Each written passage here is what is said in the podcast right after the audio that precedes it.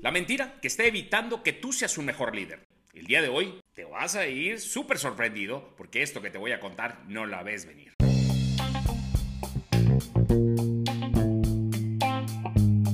Hola líder, ¿cómo estás? Bienvenido una vez más a esta nueva temporada de tu podcast, el cual lo estoy diseñando a ti, a ti que te quieres transformar en ese líder que te gustaría tener, un líder de impacto. Mi nombre es Mario Elsen y como nadie nos enseña a estar a cargo, te compartiré mis experiencias, éxitos y muchos, créeme, muchos de mis errores, buscando ayudarte en este viaje tuyo, en esta formación como líder. Y no importa que no tengas hoy un título o una posición, recuerda que ser líder es una decisión y el ingrediente principal es que quieras hacer una diferencia. Ahí te la dejo y venga, vámonos al podcast del día de hoy. Esta mentira que te voy a contar el día de hoy fue la que a mí me perjudicó durante muchos años. Y esta mentira era que yo tenía que trabajar con mis debilidades. Muchos de nosotros vivimos con creencias, operamos con creencias y operamos con las historias que nos hemos contado o con las historias que hemos vivido en nuestro proceso de ser líderes. Esta famosa frase de que nos hacemos líderes. Por eso yo siempre he dicho que nos tenemos que formar como líderes. Y esto implica absorber conocimiento teórico, practicar y, tener esas oportunidades de liderar, atreverse a tomar el cargo tener una asesoría y una mentoría, experiencia de otras personas, preguntar, encontrar tu propia identidad, porque si no nos vamos equivocando, crecemos a lo silvestre y entonces sí, nos hacemos como buenamente se pudo. Y esa mentira que hoy te voy a contar, a mí me pasó hace muchos años. Eh, recuerden que en todos los podcasts pasados he mencionado que creíamos que éramos buenos cantantes. Bueno, esta es una de ellas.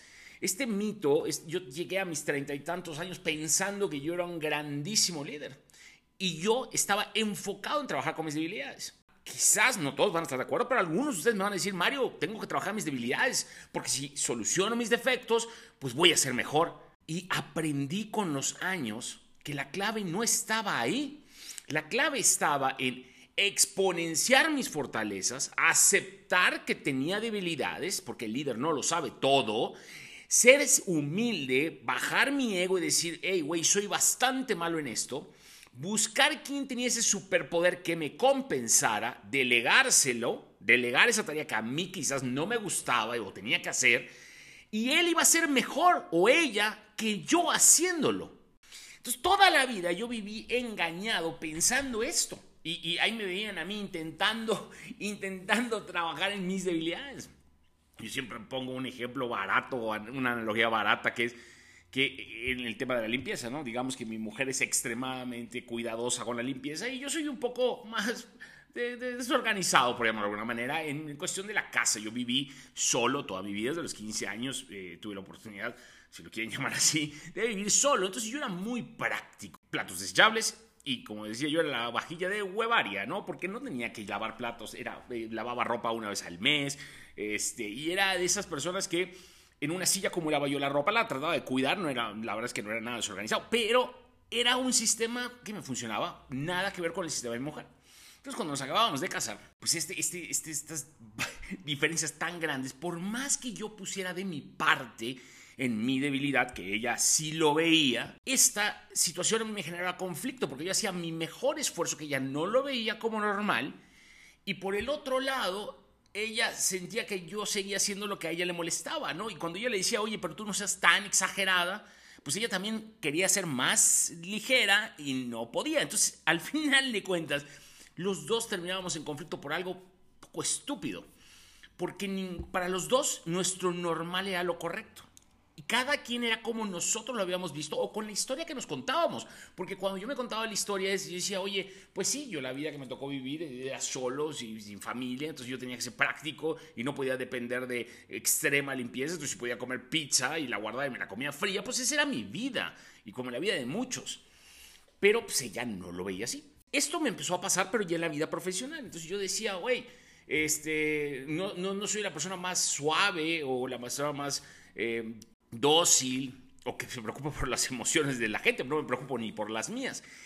Y eso fue hace muchos años. Yo pensaba que yo era demasiado duro Pero pues era mi normal, ¿no? Eh, y yo por eso no lo veía tan mal. Otras personas a lo mejor pudieran pensar que yo no era tan suave, ¿no? Entonces tratar de yo de darle buenos días, como una vez le dije a Messi, si yo llego y le digo a todos buenos días, regalo flores y todo, de todas maneras el día que yo sea duro en algo, entonces van a decir, uy, qué malo, porque no es mi natural alegre. ¿Y saben qué? Que cuando yo quería ser alguien que yo no era, sufría internamente. Y no sé si les ha pasado a ustedes, pero tratar de querer ser alguien que no soy, no, no iba conmigo. Entonces cuando yo descubro que esta mentira era, era, diversa porque si yo me enfocaba en mis fortalezas, en enseñar a la gente, en desarrollarlos con, con habilidades que yo a lo mejor traía, era mucho más importante y mejor valorado que si yo era muy suavecito en mi trato. Y aprendí que la gente valoraba más. Eso que era que yo exponenciara o que diera más valor a mis fortalezas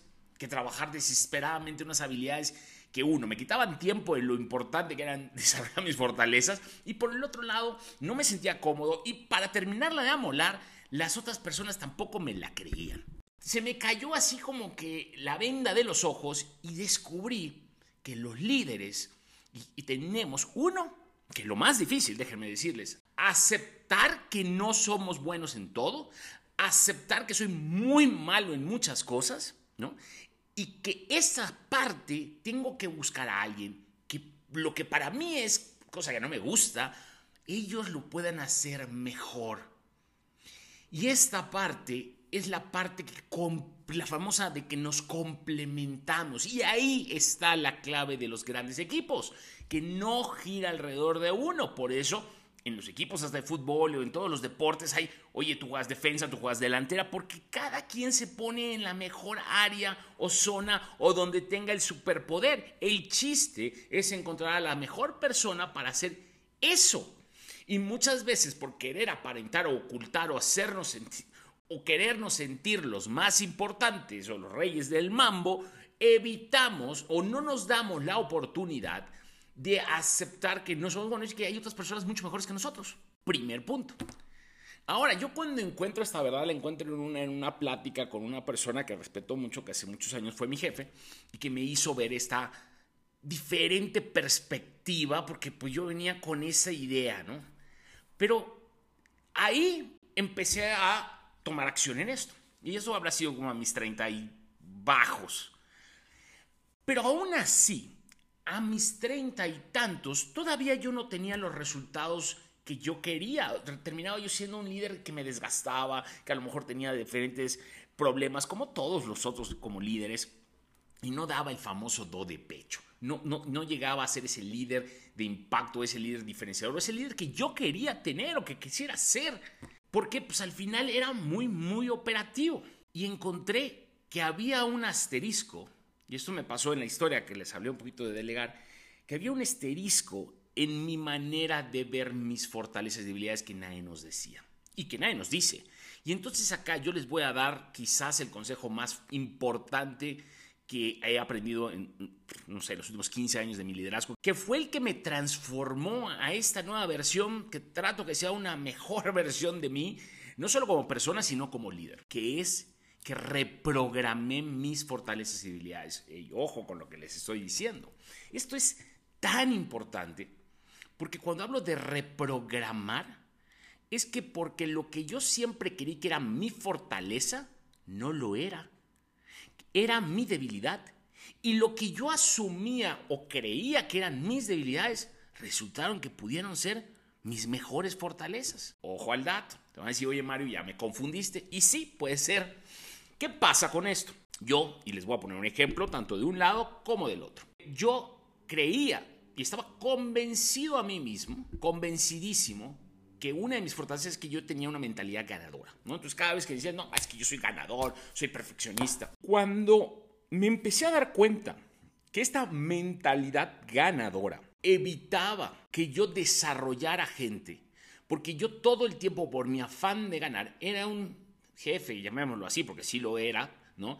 De los que en cualquier momento que alguien fallaba yo me metía, lo hacía a un lado, yo era, quítate que yo lo hago mejor, sin darme cuenta por querer ganar. Yo era el entrenador del equipo de fútbol que estaban jugando eh, y que íbamos perdiendo. Entonces yo por ganar me ponía los tacos y me metía a jugar fútbol y quería meter el gol el último minuto. Y eso le quitaba la seguridad a mis equipos, no les enseñaba, siempre dependían de que Mario se fuera a meter en el último minuto y que rescatara, porque aparte me gustaba ser el héroe, porque aparte era este ego mío estúpido que hablaba todo el tiempo. Entonces, esa era mi debilidad. ¿Qué pasaba? Que cuando yo ya no estaba en el equipo, en lugar de haber construido un equipo, tenía yo un grupo de jugadores que jugaban. Pero pues ni sabían a qué jugaban, porque yo no me tomaba el tiempo de enseñarles o decirles cuál era el propósito, por qué, qué cómo lo hacerlo, cómo eran los sistemas.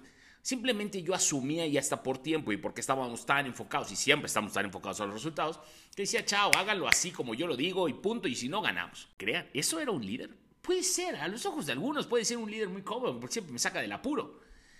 Pero realmente yo no estaba creando líderes, yo no estaba desarrollando talento. Y la parte y el rol más importante del líder no es tanto los resultados, es conseguir los resultados a través de un gran equipo. Y esa es la parte que yo nunca entendí, por lo menos en esa inmadurez estúpida joven.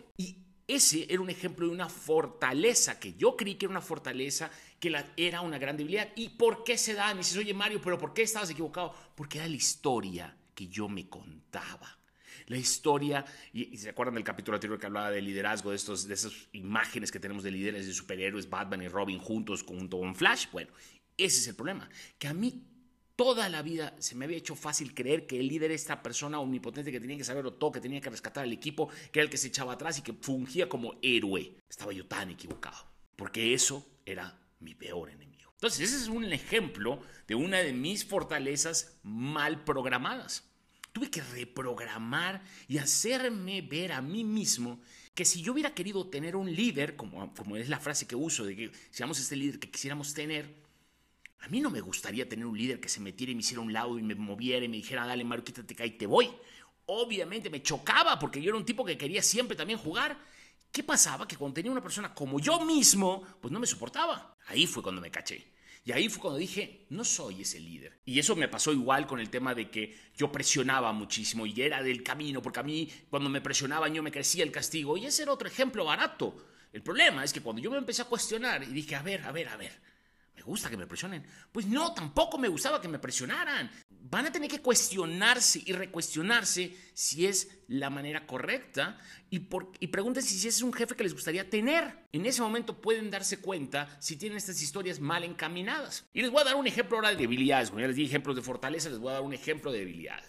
A veces en corto, los que me conocen en corto, yo digo que soy introvertido, entonces me dicen Mario, pero tú eres muy extrovertido y les decía que no, yo me defino como introvertido porque cuando yo estoy en un evento social, sí, me van a querer ver teniendo toda la conversación alrededor mía y todo, pero eso a mí me drena energía, no me genera energía. Y si yo tengo una, una semana de viajes, yo termino muerto. En cambio, una persona que es extrovertido, la vida social le genera energía, es como que cargar a sus pilas. Pero ¿por qué yo me esforzaba tanto en ser este líder extrovertido o el siempre estar en las juntas hablando? Porque era lo que yo creía. Porque en mi cabeza, introvertido era una debilidad. Y yo no aceptaba que yo era introvertido.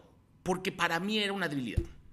Y estaba totalmente equivocado. ¿Y por qué? Porque la historia que siempre me había contado que el líder tenía que ser un tipo extrovertido, que controlara, que hablara, que fuera carismático y se llevara con todo el mundo Llegó un momento que me di cuenta que yo no soy tan, tan carismático, ni soy tan extrovertido, incluso llego a ser penoso. Mucha gente lo confunde como que me llego a creer demasiado. Y eso no lo saben muchos, pero eh, esa, esa parte mía introvertida de que no saludo, que me da pena y todo, esa no, no me la creerían. Pero sí soy. Pero trataba yo de ser una persona diferente porque era visto como una debilidad. Yo no me podía dar el lujo de ser un líder débil. Entonces, ya que te cuento esta parte, vamos a resumir lo que te quiero enseñar hoy, que creo que de las cosas más grandes que he aprendido de muchos errores. Punto número uno, hacer un listado de tus fortalezas y tus debilidades. Dos, cuestiónate si es la manera correcta, si no te tienes que reprogramar, decide cuáles vas a reprogramar y de ahí encárgate de trabajar muchísimo con tus fortalezas y busca quien te ayuda con tus debilidades. Ya que logres eso, te puedo decir que vas a estar listo para crear y ser parte de grandes equipos de leyenda, porque vas a empezar a aceptar quién eres, No vas a dejar de tratar de ser alguien más y vas a empezar a construir.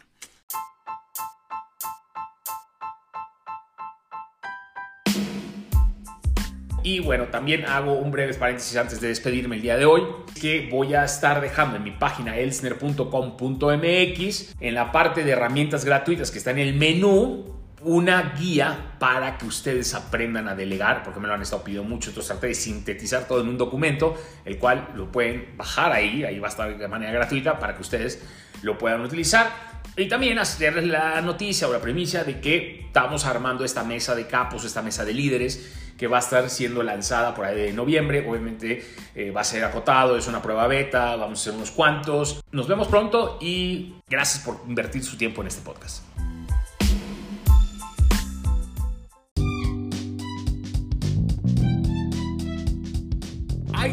Espero que este material sea de mucha utilidad para ti en este tu camino de transformación a un líder de impacto, un líder que te gustaría tener.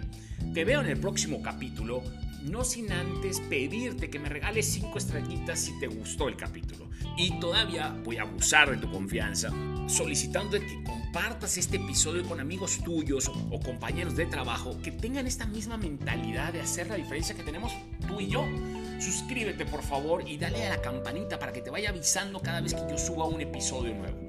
Espero que tengas una semana muy poderosa y a seguirla rompiendo.